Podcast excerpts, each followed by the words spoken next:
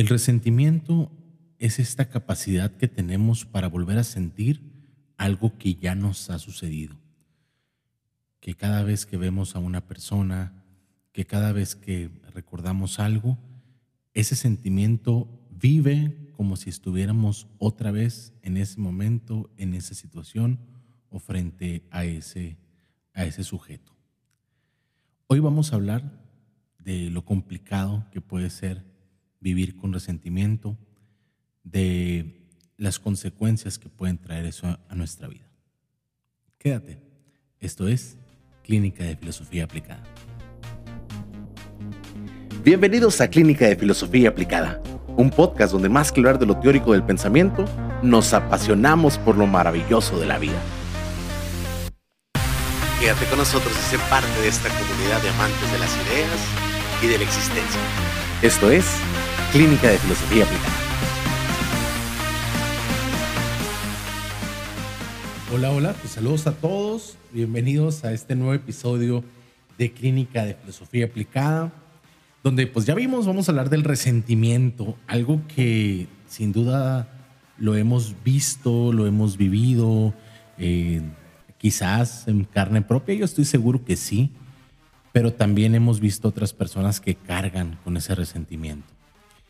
Ya decíamos al principio, es esta capacidad que tenemos de volver a sentir eh, ese odio, ese coraje, esa desilusión incluso, pueden ser un sinfín de, de, emotividades. Y lo primero que, habríamos que decir aquí es que el ser humano pues, es emotivo, es afectivo por naturaleza. Constantemente las realidades a las que nos enfrentamos van moviendo esa, esas emociones, esos afectos. Pero aquí viene también la parte interesante que debemos siempre tener de saber manejar nuestra humanidad, saber superar las pruebas que se nos van dando a lo largo de nuestra vida. Cargar con un resentimiento puede ser fatigoso e incluso se puede convertir en algo patológico cuando no sabemos tratarlo a tiempo.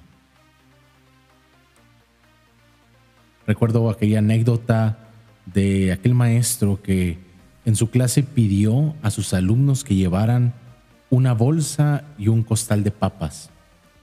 Y después les pidió a los alumnos que pusieran en las papas, en, cada papa, el nombre de una persona a la cual le guardaban algún sentimiento, negativo evidentemente.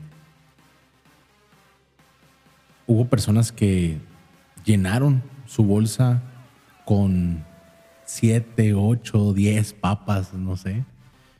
Y había otras que evidentemente llevaban menos. Pero lo difícil de esto fue que el maestro les pidió que la llevaran en las próximas clases, los siguientes 15 días. Y conforme iba pasando el tiempo, pues era más cansado andar cargando con ese costal, con esa bolsa de papas. Conforme iba pasando el tiempo, se iban echando a perder, olían mal. Era complicado tenerlas, incluso cuando hacía calor, ¿no? Apestaban, olían mal, te ponían de mal humor. Pues el resentimiento es igual, exactamente igual. Cuando no sabemos liberarnos de todas esas situaciones que podemos tener, constantemente pues olemos mal, ¿no?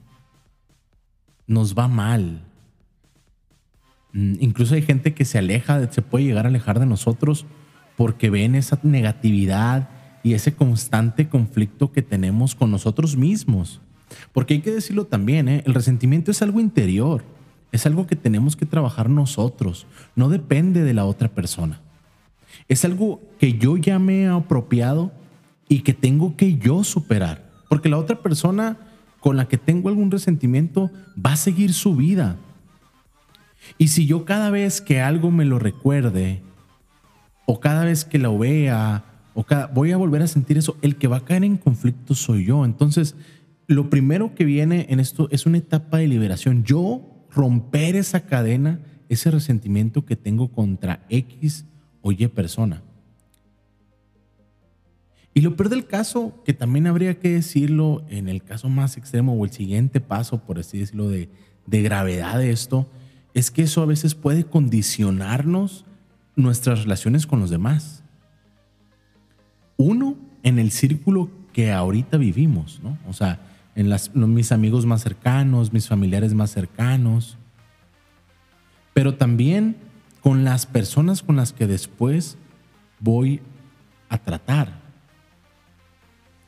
Una persona que trae un resentimiento muy atorado de años y años y años, normalmente le puede hacer daño a las personas que, entre comillas, ama. Una mamá o un papá que no ha resuelto algún resentimiento de su niñez, de una situación, puede afectar a sus hijos. Un esposo o una esposa que no ha sabido superar alguna cuestión de resentimiento, de rencor con algo de su pasado, puede llegar a afectar su relación actual.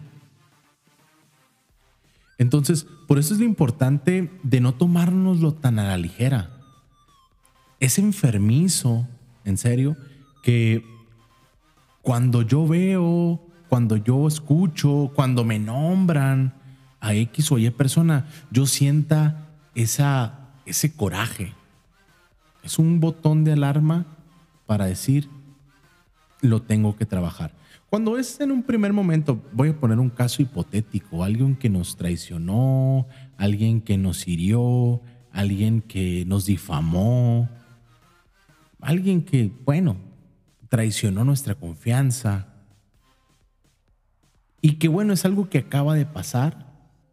Es normal que tengas ese sentimiento, ese sentimiento pero cuando pasan semanas, meses e incluso años, décadas en algunos casos, y que sigues arrastrando eso, puede ser un costal de papas que no te va a dejar vivir.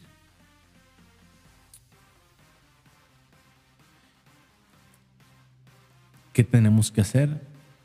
Pues cada quien desde su, desde su vida tendría que primero pues analizarse, ¿no? Porque también, digo, no me voy a meter en temas de psicología, ya, ya tengo pendiente y agendado eh, invitar a algunos amigos psicólogos con los que quiero trabajar ciertos temas eh, aquí en el podcast, pero también a veces ese sentimiento es algo más mío que externo. A lo mejor hay algo que yo me tengo que perdonar. O a lo mejor hay algo alguna frustración que yo tengo que trabajar. Lo cierto es que somos lo que hacemos con lo que hicieron de nosotros. Así que a darle vuelta a la página y a vivir porque esta vida es maravillosa. Sin resentimientos, sin ataduras y siempre disfrutando de la vida. Esto es Clínica de Filosofía Aplicada. Te veo la próxima semana. Te recuerdo, si te gusta el podcast, por favor, nos harías un gran favor compartiéndolo a tus amigos, a tu familia. Y en mis redes sociales me encuentras como Isbal Varela, en Twitter, Instagram y demás.